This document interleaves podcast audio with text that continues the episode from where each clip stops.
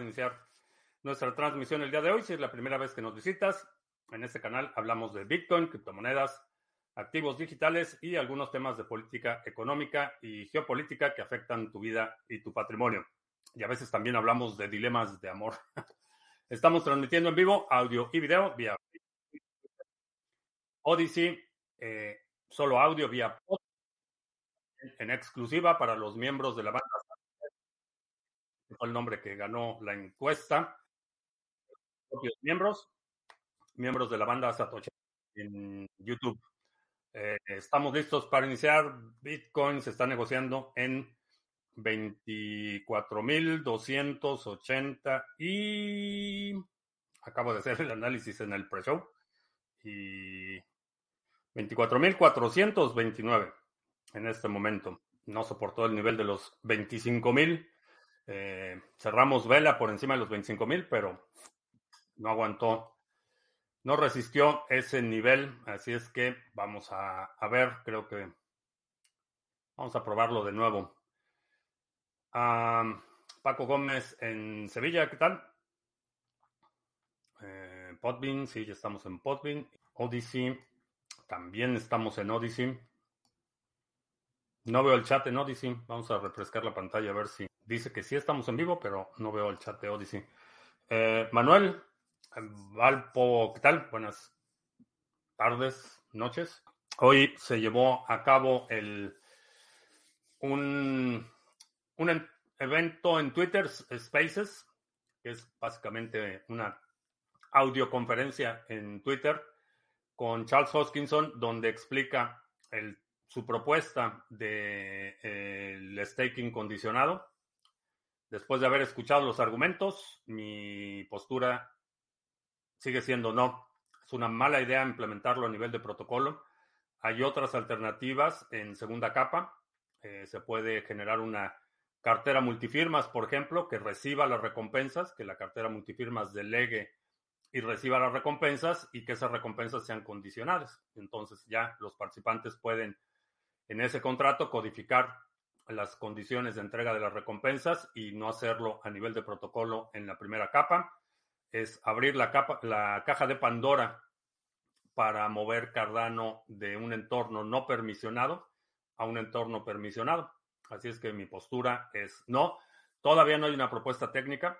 Eso es importante subrayarlo. No hay, eh, un no hay mapa de ruta de implementación, no hay código. Entonces todavía está en una etapa muy temprana de discusión, pero mi postura sigue siendo no. Di no al KYC. ¿Qué fue lo que pasó con Putin y eh, Donald Trump que incitó la guerra? No fue exactamente algo que hubiera pasado. Eh, ha sido una necesidad estratégica histórica de Rusia de controlar esos territorios que presentan barreras físicas para una invasión. Es, una eh, necesidad estratégica. Una vez que eh, superas esas barreras físicas, que básicamente son los territorios de, Ucrania, eh, eh, Polonia, Bielorrusia y el Cáucaso, las repúblicas del Cáucaso, es la única forma en la que puedes detener una invasión terrestre. Entonces, eh, por muchas condiciones demográficas, económicas, Rusia es está quemando su último cartucho. En 20 años o en 15 años va a ser imposible que tenga los números necesarios para una operación militar de esta escala. Entonces hay, hay muchas razones por las que, principalmente históricas y económicas, por las que Rusia no ha quitado el, el dedo del renglón de controlar eh, las fronteras de lo que era la cortina de hierro, las fronteras físicas, eh, barreras geográficas de la ex Unión Soviética. Ah, que en la caja, ¿qué tal? Ah, Fulano Tochi, saludos. ¿Cuál es la mejor alternativa a Cardano? Depende de qué es lo que quieras hacer. Eh, mejor alternativa en términos de reemplazarlo en tu portafolio o mejor alternativa si quieres crear una aplicación eh, poner infraestructura. Eh, todavía no estoy en esa etapa de buscar un reemplazo, pero mi postura es que si esto se activa a nivel de protocolos y el consenso de la red es que eh, esta implementación debe ser aceptada, adiós, me despido, no voy a participar y no le voy a acarrear agua a los reguladores. Eh, el Yuyo en la carretera, ¿qué tal? Vamos a ver. Um, Podbean y, y Salud Rosas. Eh, aquí estamos en Odyssey. Adirciño en Colombia. Eh, FJC dice que se ve bien en Odyssey. Perfecto. Hablando de Odyssey, el viernes, no se te olvide, tenemos la transmisión dedicada a la segunda B, eh, terminando la transmisión normal. Es el último viernes del mes, ya se pasó. Este año se me está yendo rapidísimo, pero eh, ya el, el viernes es el último viernes del mes y tenemos nuestra transmisión dedicada a la segunda B, en exclusiva en Odyssey. Musol Waisa, por primera vez en directo, qué bueno que estás por acá. He comprado la membresía Pro para ver algo de los seminarios. ¿Podrías explicar en qué consisten? El Grupo de Acción 2023 es un grupo de trabajo para desarrollo de proyectos. Entonces tenemos sesiones mensuales, eh, tenemos, estamos desarrollando una metodología que te permite conceptualizar un proyecto, determinar cuáles son los recursos necesarios, establecer una ruta crítica, un producto mínimo viable y el lanzamiento del proyecto. Y son proyectos obviamente enfocados a producir más, más criptomonedas vinculados al sector de, las criptomonedas, pero también pueden ser proyectos para minar fiat que te permita eh, invertir en criptomonedas. Son proyectos productivos. Obviamente, por razones obvias, está muy cargado a la parte de eh, proyectos del sector, pero hemos discutido ideas en muchos sectores. Y el objetivo es tener un grupo que esté trabajando, eh, cooperando y colaborando en distintos proyectos. Entonces, si tienes una idea, por ejemplo, y, no sabes cómo hacer algo, o sabes cómo hacer algo, pero eh, no es suficiente, o tienes ya un proyecto desarrollado, pero el proyecto está estancado, en este grupo eh, es un grupo para facilitar la cooperación entre los miembros y para lanzar proyectos productivos. El objetivo es lanzar 12 proyectos antes de que termine el año y vamos bastante bien. Vamos bien. Eh, por cierto, bueno, pues ya lo voy a decir. Este, ya mandé los correos, lo, me había tardado, no porque no estuviera la grabación, la grabación ya estaba lista desde la semana pasada, pero estaba esperando confirmación eh, y ya lo voy a decir abiertamente, ya lo puse en el correo, pero tenemos ya una carta de intención de un grupo de inversionistas, eh, un grupo privado, que quiere empezar una ronda de inversión de 50 mil dólares para proyectos del Grupo de Acción 2023 y eh, hay más, más interesados en fondear estos proyectos. Creo que podemos levantar a lo mejor 200, 250 mil dólares si fuera necesario para el desarrollo de los proyectos. Entonces, si, revisa el correo si estás participando, ahí están los detalles. Por esas razones, Stalin tomó posesión de las repúblicas bálticas durante la Segunda Guerra Mundial. Sí, sí, la división que se hizo del mundo después de la caída de Alemania al final de la Segunda Guerra Mundial, esa división, una de las principales consideraciones fue garantizar la integridad territorial de la entonces Unión Soviética. Es por eso que hay ah, Alemania, por ejemplo, terminó dividida como terminó dividida. Eh, Alemania del Este, lo que, lo que garantizaba a la entonces Unión Soviética era esas barreras geográficas que hacían una invasión terrestre a su territorio prácticamente imposible. Ese ha sido el objetivo estratégico desde que se colapsó la Unión Soviética. Hay un plan, eh, hoy, hoy se publicó un documento del Kremlin donde parte de esta visión de expansión de eh, la protección territorial implica eh, básicamente la absorción de Bielorrusia.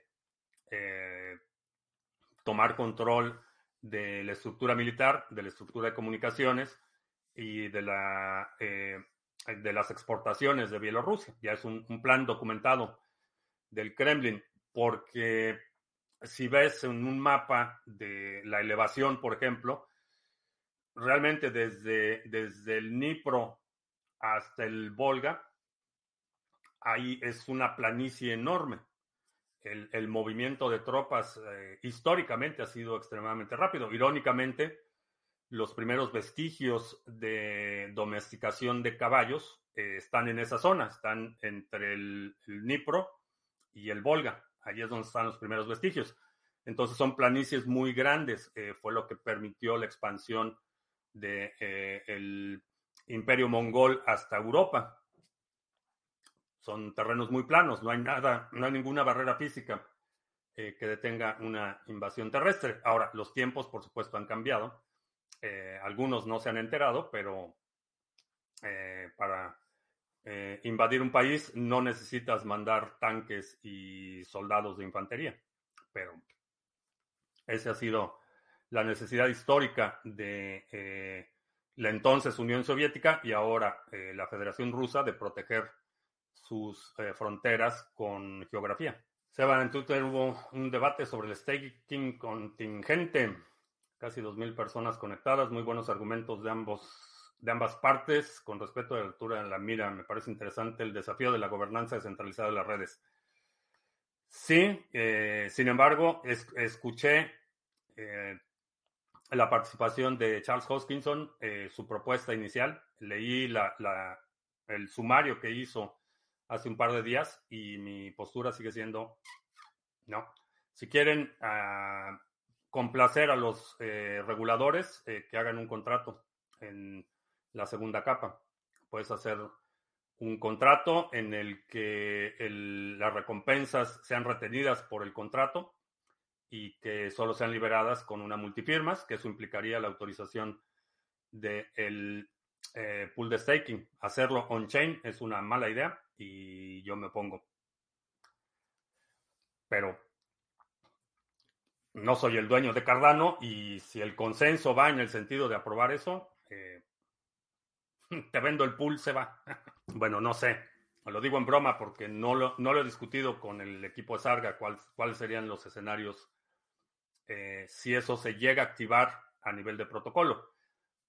En este momento no hay ni siquiera una propuesta técnica. Se está discutiendo el concepto, no hay, no hay una especificación de cómo operaría. Pero si eventualmente se activa, pues yo en lo personal. Adiós. Hay proyectos en el grupo de Lightning Network. Eh, el productor de lombrices. Ah, pues sí. Es esa, es esa especie los, los puedes mandar, eh, los puedes producir, en, eh, eh, pueden viajar, los, los gusanos pueden viajar, se pueden enviar este, a ubicaciones remotas. Sí, revisen su correo de spam. Bueno, el folder de spam de sus correos. El si no pudiera darle identidad a más personas en África, pudiera ser un movimiento para crecer los números en la red. No necesitas KYC. Eh, la, trampa del KYC es una trampa de control y vigilancia financiera. Tú tienes derecho a, rechazar el negocio de cualquier persona. Tú tienes derecho, eh, y estoy hablando de derechos humanos fundamentales, tú tienes derecho a determinar con quién haces o no haces negocios. Pero el KYC es una intervención del gobierno es un requerimiento que hace el gobierno y esos datos de KYC son datos que se reportan a los gobiernos. Entonces es convertir un ecosistema no permisionado en permisionado eh, es una regresión. Me parece que es un ataque a los principios de descentralización y de eh, participación voluntaria no permisionada. Si le tienes que pedir permiso a alguien para participar, ese alguien sea un operador de un pool, o sea un gobierno, o sea un banco, o sea una institución, o sea quien sea, si le tienes que pedir permiso a alguien, para mí es una regresión. Es, es justamente uno de los principales problemas que hace que mucha gente no tenga acceso a servicios financieros es porque no tiene el soporte documental. Eh, no tiene nada que ver con la operación. Mandar dinero de un lugar a otro no es más complicado si no tienes la cédula de identidad. La mecánica de enviar dinero de un lugar a otro es exactamente la misma, independientemente de que tengas nombre y domicilio o que tengas huella digital y ADN de quien lo envía. No, no, no, eh, no afecta la mecánica o la dinámica de la transacción en sí. Le impone una carga adicional a los participantes, impone un, eh, un costo adicional a la transacción y esa es una de las razones por las que eh, gente en lugares, no solo en África, en muchos países de Latinoamérica, la gente no tiene acceso a servicios financieros porque no tiene una cédula de identidad o no tiene cómo comprobar su identidad. Pero la pregunta es, ¿por qué es necesario comprobar tu identidad cuando estás involucrándote en una transacción? El único que debería saber tu identidad es tu contraparte en la transacción, no el intermediario que está enviando dinero, no el intermediario que está participando en esa transacción, únicamente tu contraparte. Esa es la cuestión. El staking contingente no es sinónimo de KYC, pero abre la puerta a la posibilidad de que dos partes firmen el acuerdo en base a tu argumento. Como operador del pool, también tengo el derecho de rechazar hacer negocios en un, con un delegante en particular. No, no tienes el derecho de rechazarlo porque es un entorno no permisionado. esa es la premisa. El, el objetivo es que nadie le tenga que pedir permiso a nadie. Si tú quieres hacer que tu pool sea un pool exclusivo, hay mecanismos para hacerlo. Pero esa, ese eh, darle la participación o hacer el permiso de participación explícito eh, deja de ser un entorno no permisionado. esa es la realidad. Ahora, mucha gente argumenta que, bueno, que es opcional, pero no es opcional. Eh, una vez que introduces a nivel de protocolo la figura de la identificación de la contraparte, entonces lo que estás haciendo es que los pools que no lo requieran están dando un permiso implícito. Los pools que sí lo requieran van a dar un permiso explícito, pero introducir esta figura de la participación condicionada abre la caja de Pandora porque es respuesta a una eh, supuesta regulación o una supuesta demanda que ni siquiera es ley, primero, que puede cambiar en cualquier momento y que corresponde a una jurisdicción específica. Todo este asunto del, del staking condicionado es en respuesta directa a la carta que envió la Comisión de Valores de Settlement, un, un arreglo fuera de la Corte, un arreglo extrajudicial entre la Comisión de Valores y Kraken. Eso es lo que da origen a esta idea de la participación eh, del staking condicional. Y me parece una barbaridad, me parece una atrocidad, porque primero, ni siquiera es ley, porque segundo, eso se les, se les ocurrió esta semana. La próxima semana, la Comisión de Valores se le ocurre otra cosa y entonces el protocolo va a estar persiguiendo las ocurrencias de la Comisión de Valores. En ese sentido, la, la, idea es ese concepto de introducir la participación permisionada a nivel de protocolo en el consenso es lo que me parece que estás abriendo la caja de Pandora. Mi respuesta sigue siendo no. Pero bueno, vamos a hacer esto, Seba. Te voy a mandar un mensaje. Vamos a invitar a Rodrigo, vamos a invitar a Topo Pool, más los que se quieran acumular. Y hacemos una mesa redonda, discutimos el tema y después lo compartimos con las respectivas comunidades. ¿Qué te parece? Vamos a hacer eso, porque no es, no es una trivialidad. Hay mucha gente que está yéndose por el argumento de que, eh, de que es un ataque personal a Charles Hoskinson y quienes no están de acuerdo están tratando de... No tiene absolutamente nada que ver con su persona. Mi lealtad no es a las personas, es a los principios Y ese principio de entorno no permisionado para mí es un, un permiso, eh, perdón, un, principio no negociable. Sea, podrá, podrá decir misa Charles Hoskinson y podrá decir que si hacemos eso, entonces las instituciones se van a pelear por hacer staking de Cardano y si hacemos eso, los gobiernos, todos van a querer, este, a lo mejor sí, pero para mí el principio de participación no permisionada eh, no es negociable. Mi postura en este momento, y, esto es con lo que sea ahora, por supuesto que mi opinión puede cambiar en el futuro, a lo mejor la, implementación técnica que sugieren me parece razonable, eso pudiera cambiar en el futuro, pero como está propuesto en este momento, eh, eh, en los términos en los que ha sido propuesto, no. Hola, soy SpongeBob. ¿Qué tal? La dictadura de Charles Hoskinson. Le, le nuestro corresponsal del metaverso le encantan esos adjetivos. Este, no, no es una dictadura, es un, va a ser una, una decisión que sea tomada por el consenso de la red.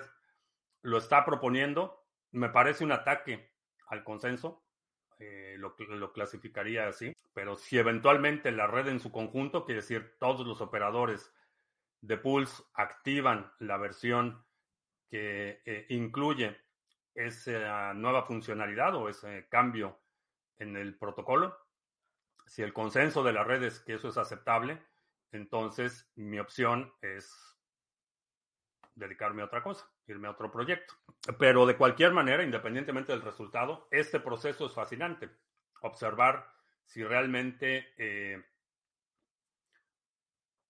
la red va a resistir un ataque de esta naturaleza, eh, si la red simplemente va a aceptar lo que es más conveniente de forma inmediata, si va a haber resistencia, si va a haber una fractura, si vamos a ver un hard fork.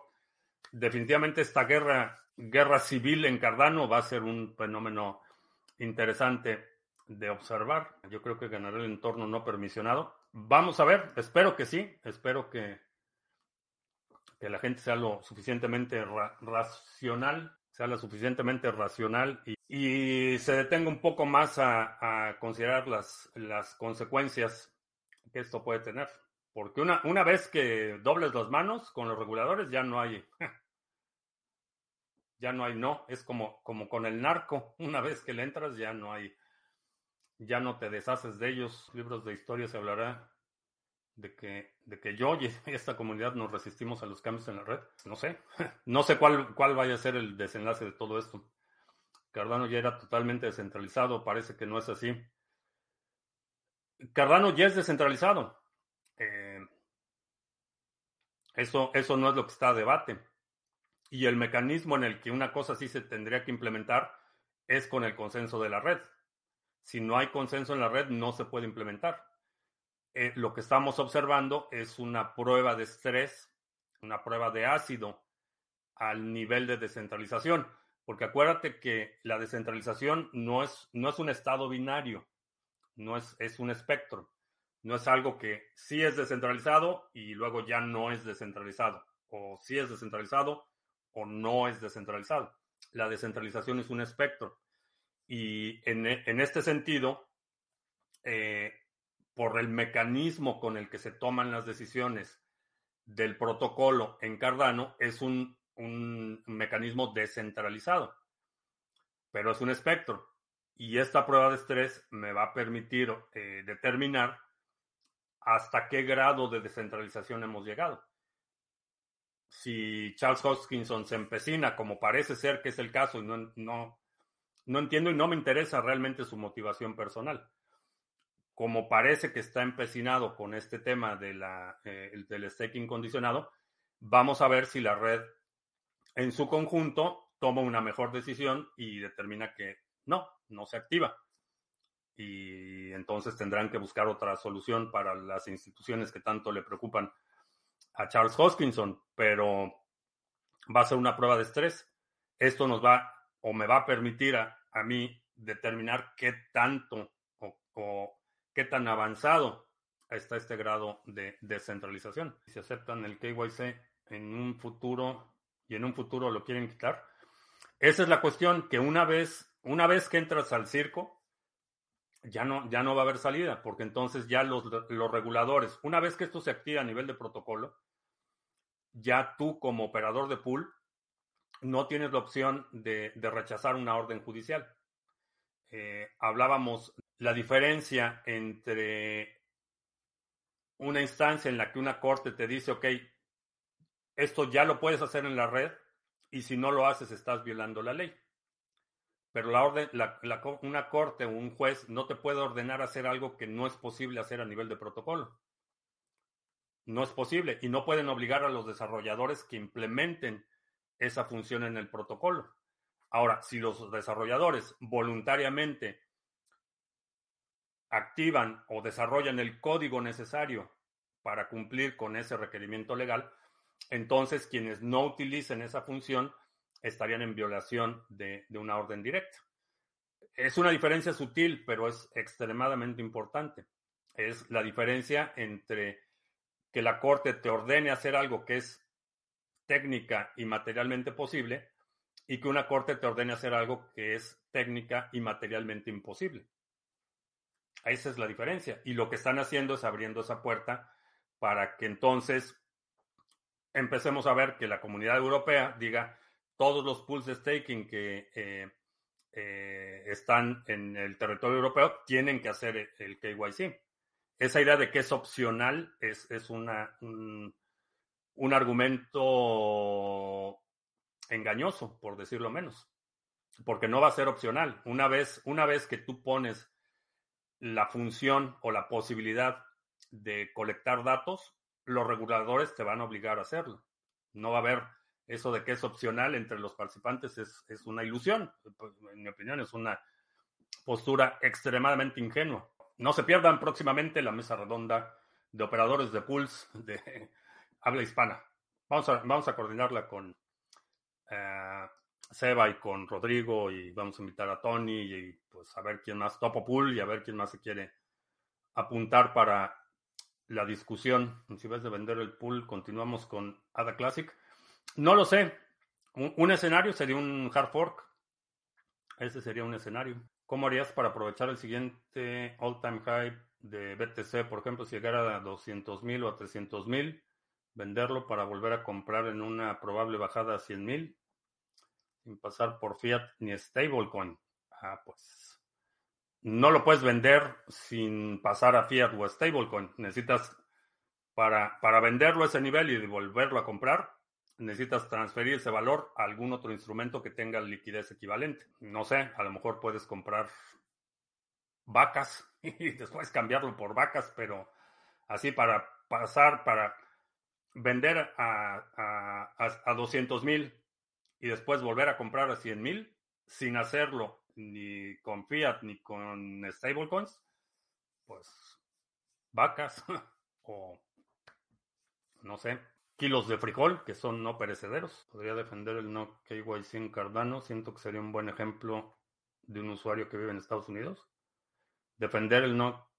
¿Quién podría defender el no KYC? Mi, mi postura ha sido esa eh, desde, desde siempre. Eh, hay veces que digo, no tengo, no tengo opción, eh, pero de eso a que voluntariamente me ponga el yugo, y cuando digo que no tengo opción, pues no me gustaría este, servir una sentencia en prisión, entonces bajo amenaza de uso de violencia y bajo protesta, pues, tengo que cumplir con algunas leyes. Pero de eso a ponerme el yugo de forma voluntaria, ¿qué alternativas? Ada, ¿te parecen interesantes? Hay muchos proyectos interesantes que alguien vende vacas. A lo mejor perecederos, pues, puedes eh, cambiar eso por cambiar tu Bitcoin por eh, hacer permutas o utilizarlo como garantía. Esa sería otra opción en lugar de venderlo, pedir prestado. Entonces sería el momento más interesante de la historia de Cardano. Por ahora sí, creo que una de las, de las peculiaridades a Cardano es que su desarrollo ha sido tan conservador en términos de controlar la hipérbole eh, ha sido tan ignorado por muchos y ninguneado eh, por muchos que realmente no ha sufrido un ataque como lo que creo que vamos a ver. no ha sido puesto a prueba todavía para, para no solo como modelo de consenso, sino como redes.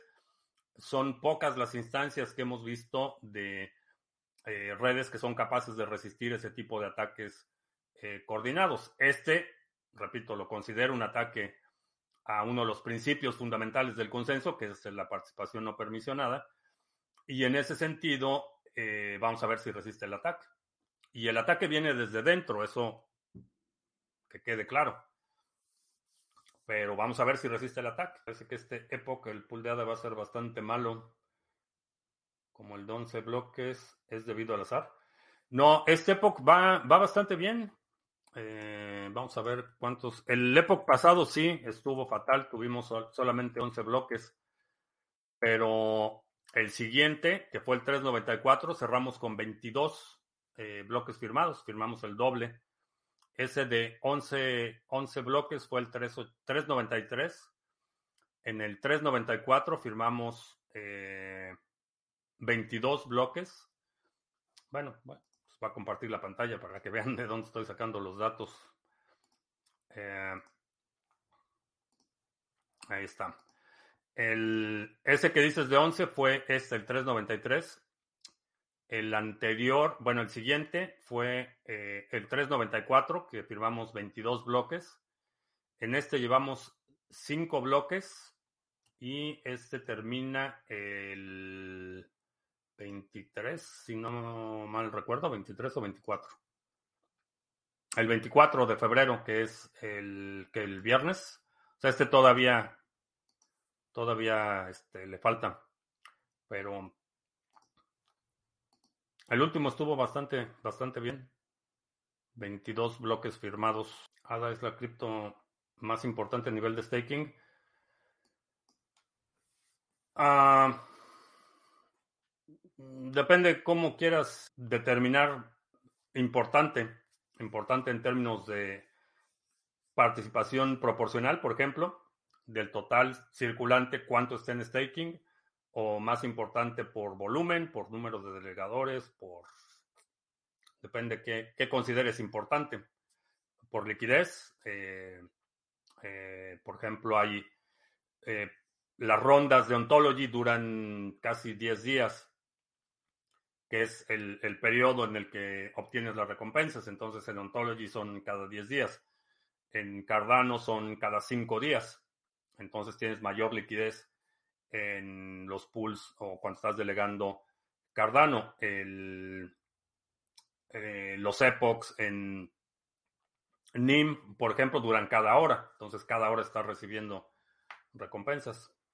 Entonces, depende, depende a qué te refieras con eso de importante. Si apareciera Satoshi, ¿qué crees que pensara de Cardano? Ah, pues no tengo idea. No tengo idea qué pensaría Satoshi. Considero que los ambientes permisionados generan fricciones para hacer negocios. Eh, involucra una, carga eh, innecesaria para la transacción. Eh, por ejemplo, si compras algo en línea, quien te lo está vendiendo, pues a lo mejor necesita tu nombre, tu correo electrónico para contactarte. si es un producto físico, va a necesitar un domicilio para enviarte el producto, pero no necesita nada más si estás comprando una suscripción a un servicio en línea, por ejemplo, realmente no necesitas dar tu domicilio, este número de teléfono. Este, lo único que necesitas para esa transacción es el nombre de usuario y un correo electrónico. Eso es todo lo que necesitas para acceder a un servicio en línea. Esta idea de que necesitas saber todos los datos de tu cliente implica un costo adicional. le estás poniendo fricción a la transacción. Los eh, datos de envío de un producto, por ejemplo, solo son necesarios si vas a enviar el producto, pero si estás comprando una suscripción en Netflix, no hay ninguna razón para que Netflix tenga toda tu información. Es una, eh, una carga, eh, una fricción innecesaria. Sin hablar de la parte del incentivo económico de la monetización de esa información.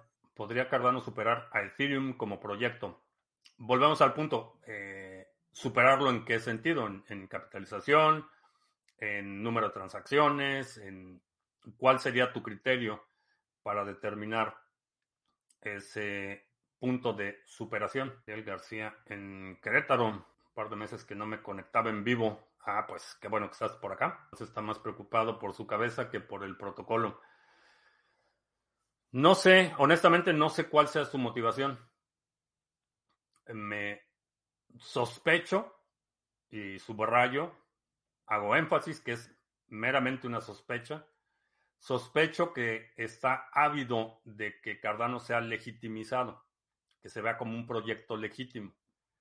Ahora, desafortunadamente, creo que su mira de, de legitimización está en autoridades fundamentalmente ilegítimas, reguladores fundamentalmente ilegítimos. Meramente una sospecha. Increíble que piensen en, eso, Cardano, viendo que gracias a BTC hay la facilidad de enviar satoshis por Lightning Network sin problemas ni censuras y 100% seguro. Cuando uno conoce, eso se ve al tercero como un estorbo. Eh, eh, digo, sí, la, realidad es que los entornos no permisionados creo que son los que van a prevalecer. Eh, NIM tiene menos circulante que ADA, sí. No me acuerdo y creo que no lo han actualizado porque las estadísticas de circulante que estaban en CoinMarketCap eran las del token RC20, no el NIM nativo. Entonces, no sé si estas están, el circulante está actualizado, pero el, el máximo va a ser mil millones en NIM, ¿verdad? el único proyecto que se puede destruir a sí mismo? Eh, no, hay muchos proyectos que se han destruido a sí mismos. Y uno, uno de los especialistas en destruir sus propios proyectos es Dan Larimer, eh, que ha dejado una estela de productos sin terminar, de proyectos a medias. Eh, ha habido muchísimas instancias de autodestrucción de los proyectos que la realidad es que tiene, tiene más que ver con la condición humana que con la tecnología. Dista mucho de ser el único que se puede autodestruir. Ahora, la, la pregunta interesante es si va a resistir el ataque. E, esa es la pregunta interesante. Viendo el mercado con perspectiva, parece razonable ser maximalista de BTC. Eh, no sé si razonable. Entiendo la postura maximalista. No la comparto, pero la entiendo. Ahora, mucha gente ve con, eh, con desdén o, con un tono, se refiere con un tono muy despectivo a las criptomonedas que no son Bitcoin. Eh, el término shitcoin es un término peyorativo. Ahora, hay gente que hace verdaderas fortunas vendiendo estiércol. Eh, entonces, no sé no lo tomo como una ofensa cuando alguien dice este, que promuevo shitcoins, por ejemplo. No lo tomo como una ofensa porque sé que hay gente que vende, vende estiércol, entonces, este, y el estiércol tiene utilidad y es apreciado y es valorado para ciertos casos de uso. Entonces, están utilizando estiércol para minar Bitcoin, entonces no es tan, no es tan despreciable.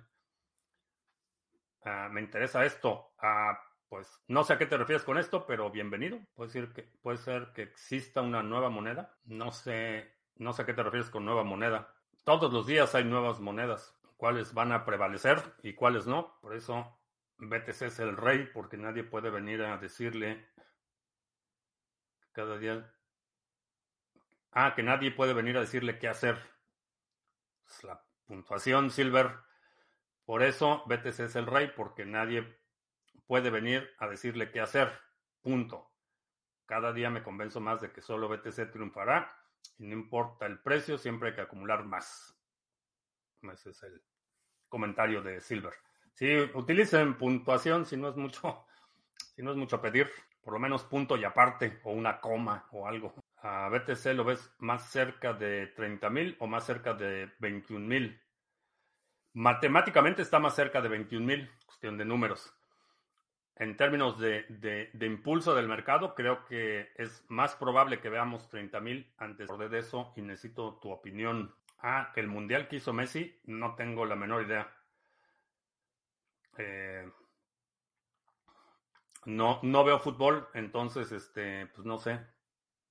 No sé qué hizo en el Mundial. Me puse de lleno en Ergo, bastante interesante.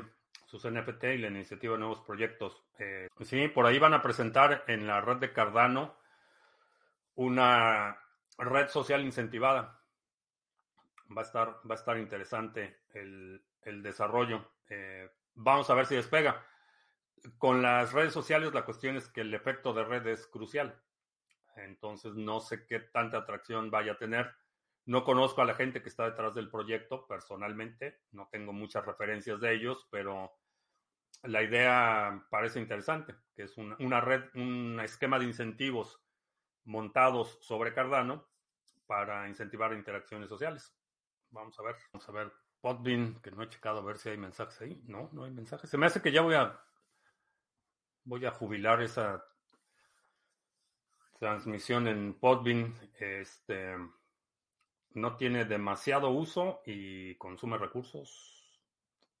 A lo mejor le damos. ¿Crees que Axie Infinity recuperará, recuperará mucho en mercado alcista?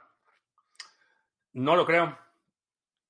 Eh, porque va a haber otra hipérbole. El próximo mercado alcista va a estar basado en otra premisa, como lo hemos visto en ciclos anteriores.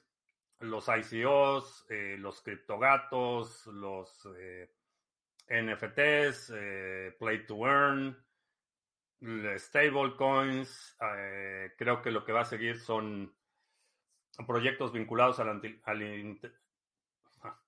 la, inteligencia artificial por cierto estaba pensando hoy ponerlo en formato de seminario, los proyectos vinculados a, la inteligencia artificial y casos de uso de inteligencia artificial y blockchain. Un buen tema para un seminario.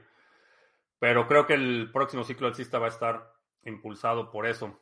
Eh, todo lo que tiene que ver con el metaverso y play to earn y, demás tuvo su momento, pero no, no tomó tracción. Sí tiene uso Podbean, pero pasa que no eres constante ahí. Eh, transmito lunes, martes y miércoles. Todas las semanas estoy ahí en Podbean. Eh, más constante que eso, pues no. Porque solo para poder transmitir todos los días tienes que pagar. Y pues la verdad es que no estoy, no estoy tan dispuesto a pagar para transmitir todos los días. En España ha empezado una campaña Coca-Cola y Metaverso bastante escéptico, eh, a menos que sea... Eh, los jardines amurallados históricamente han tenido mal desempeño. Eh, lo vimos con muchos juegos. Esa idea, o por lo menos la, el uso, el caso de uso que se le está dando al metaverso, no es otra cosa que un Second Life, este, pero más caro. Es eso. Y si esos entornos virtuales no pueden interactuar con otros entornos virtuales, mm, no creo que vayan a tener demasiada atracción. Como una campaña de marketing puede funcionar. Hacer un juego en el metaverso como una campaña de marketing. En ese entorno creo que sí puede funcionar. Adopción eh, desincentivada, bueno, no desincentivada, descentralizada, un, de abajo hacia arriba. En Fountain puedes transmitir en vivo se supone que ya lo iban a activar. Eh, qué bueno que me recordaste, necesito checarlo, pero creo que todavía no está esa opción de transmitir en vivo en Fountain. Creo que sí lo iban a activar. Bueno, vamos a hacer anuncios porque ya casi se nos va el tiempo. Checa la página de Sarga si tienes NIM, Cardano, Waves, Harmony, Band, Ontology. Eh, puedes delegarlos en los pools Sarga, obtener recompensas sin tener que pedirle permiso a nadie. Aprovecha que todavía está así en Cardano. Eh, puedes delegar tus tokens, no perder la custodia y recibir recompensas. Por cierto, de NIM estamos ya cerca de, faltan nueve, faltan como 80 mil NIM para, 85 mil NIM para llegar al primer millón delegado. Así es que aprovecha, ya estamos llegando al 73%, 75% saturación en el nodo 1, 50 en el nodo 2 y pues parece que ya vamos a abrir un tercer nodo, pero casi un millón de NIM delegado. Muchas gracias por tu apoyo. Y si todavía no tienes NIM, eh, checa NIM Swap. Ahí puedes hacer compra-venta de NIM utilizando USDT, Ethereum, BTC, tanto on-chain como eh, Lightning Network y también puedes vender tu NIM nativo por USDT. Eh, chécalo en nimswap.com. También si quieres hacer intercambios cripto a cripto eh, con comisiones bastante competitivas, sin límites, sin KYC, checa el exchange de criptomonedas TV en exchange.criptomonedastv.com. Y también no se te olvide NordVPN. Eh, importante tener una VPN por si para evitar la vigilancia no deseada y la actividad de criminales online. Eh, utilizo una, una, VPN bastante recomendado.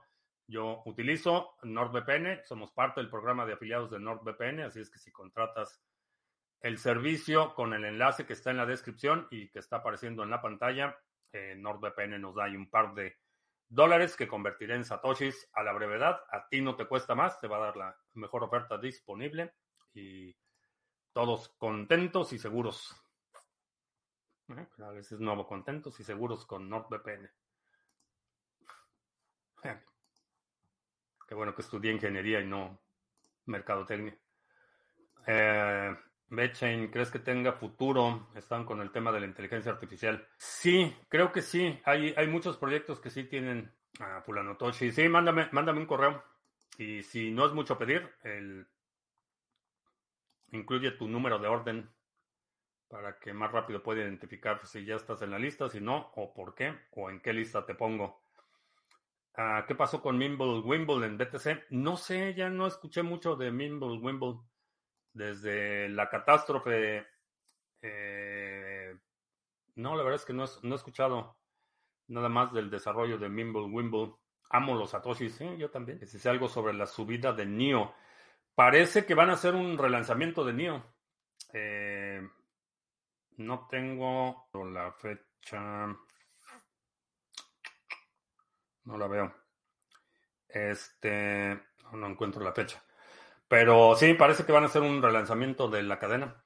No rebranding, sino relanzamiento y van a eh, lanzar un fondo para desarrolladores. Que por cierto, si te interesa desarrollar soluciones, eh, checa la entrevista que tuve con Eddie Espino. La red de Hive tiene una tesorería. Eh, puedes presentar proyectos para mejoras en el protocolo y recibir incentivos. Si vi el comentario de la inteligencia artificial que quería tener vida, eh, no, no lo vi. Pero será interesante porque ese concepto de vida es eminentemente antropocéntrico. Es desde la óptica de nuestra experiencia eh, humana que definimos qué es vida y qué no es vida.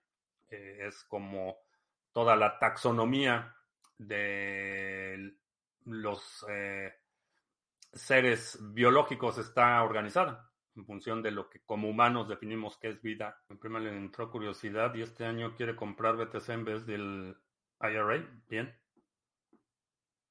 Pues sí, porque los IRAs generalmente eh, son fondos, mesas de dinero y instrumentos que están totalmente manipulados y que para cuando se retire pues no va a valer mucho. Les informamos que se permite todo excepto insultos a no sé quién está insultando a quién. No insulten. Este, sí. Rara vez bloqueamos a algún usuario, a menos que esté insultando a otros usuarios. Este, críticas y todo eso. No soy TikToker, entonces las críticas no me, no me quitan el sueño. Pero sí, eso de que insulten a otros usuarios. Y los spammers que ya no nos, no nos quieren los spammers de Facebook. Bueno, en la página de Facebook sí siguen publicando, pero ya no en, los, en las transmisiones en vivo. Siguen publicando sus estafas ahí en los comentarios en Facebook, pero ya no, ya no nos acompañan en vivo. ¿Existirá algún tipo de ciudadelas para bitcoiners? Por lo menos una sí. No sé las demás, pero por lo menos una sí. Estafar esta comunidad es difícil, aquí todos somos serios. Sí, la, realidad es que no, no he escuchado de nadie que haya caído en esas estafas. Es muy molesto y estar lidiando con ellos es bastante este, tedioso, pero no he escuchado a nadie. Nadie me ha mandado mensajes de que, oye, que vi tu mensaje y te mandé no me, no he visto absolutamente nada de eso. Y, y sí, efectivamente tenemos una comunidad bastante educada. Este, es generalmente los usuarios nuevos los que caen en esas estafas. En YouTube, por ejemplo, los... Perdón. En YouTube eh, los spammers están muy coordinados, entonces alguien pone un mensaje para marcar el video e inmediatamente hay un, una lluvia de mensajes eh, promoviendo a alguien en Telegram. Eso lo, lo, único que hago es quitar el nombre de usuario de Telegram. Dejo todo, todos los comentarios y el único que elimino es donde dan el nombre de usuario de Telegram. Pero no caigan en estafas. Un video de Bukele hablando a favor del sistema de salud cubano. Muy gracioso. No tengo idea. Pero nadie que conozca el sistema de salud cubano puede hablar bien del sistema de salud cubano. Nadie que realmente lo conozca. Gracias a nuestro moderador. Muchas gracias a todos. Spammers estafa. Yo, por ejemplo, publiqué un airdrop de la cripto Ripio y me tildaban de estafador en investing.com. La, la, estafa es, desafortunadamente, la gente que publica muchos mensajes de ese tipo, la estafa es la, es, es la regla, no es la excepción. La mayoría de la gente que publica eh, mensajes eh, tratando de promover eh, airdrops y tratando de promover sorteos y cosas así. Desafortunadamente la mayoría es, es, estafa. Habrá algunos que son legítimos, pero en muchas ocasiones ni siquiera vale la pena el tiempo que te llevas en estar investigando todo lo que se publica. Entonces, es, más, más eficiente asumir que es una estafa menos que demuestre lo contrario. Y el spam también puede, puede ser un proyecto legítimo, y constituir spam cuando es estás publicando mensajes repetitivos o estás publicando en foros que eh, no es fuera del tema o cosas así, puede constituir spam. Que no dan RPC de regalo por ganar referidos. Ok, también no sé quién te da los, los, los incentivos o a cambio de qué o cómo se redimen y demás. No tengo, tengo detalles, pero pues si estás ganando dinero y lo estás haciendo de forma honesta, pues está bien. Adelante. 2020 hablabas de crear una raza tejana de tilapias. No, no eran tilapias, eran gopis. Este, el objetivo era eh, crear una, una, variedad de gopis y, y seleccioné los gopis porque se reproducen muy rápido. El ciclo de reproducción de las tilapias es mucho, mucho mayor. Eh, para que eh, madure una tilapia y puedas tener varias generaciones, eh, son un par de años. los gopis, el 20 días se reproducen, entonces era, era gopis, pero nos mudamos y hubo ahí un montón de cambios y ya no pude continuar con ese con ese proyecto. Bukele dice que el sistema de salud cubano es bueno. No sé, no sé si eso fue lo que dijo, pero está equivocado. esa, es, la realidad, está equivocado. Sobre el ayuno de varios días, ah, no tengo idea. No, no tengo idea si es, eh, si es saludable o no es saludable. Aquí en Estados Unidos hay muchísima gente que bien le haría ayunar una vez por semana, pero no sé si es... En muchas instancias, digo, considerando la dieta promedio aquí, este, sí, no comer nada va a ser más sano que comer lo que comen, pero no sé cuál sea tu, tu edad, tu condición física, este, las circunstancias, tu dieta normal, no tengo idea. Pobres gopis. No, estaban muy consentidos los gopis. ya, ya se me hizo tarde. Eh, te recuerdo que estamos en vivo lunes, miércoles y viernes, 2 de la tarde, martes, jueves, 7 de la noche. Si no te has suscrito al canal, suscríbete, dale like, share, todo eso. Eh, si estás participando en el grupo de acción 2023, checa tu correo. Si no te ha llegado el correo, revisa tu folder de spam y si no está ahí, mándame un correo y vemos en qué, en qué lista deberías de estar que no estás. Y abróchense los cinturones porque vamos a despegar. Por mi parte es todo. Gracias y hasta la próxima.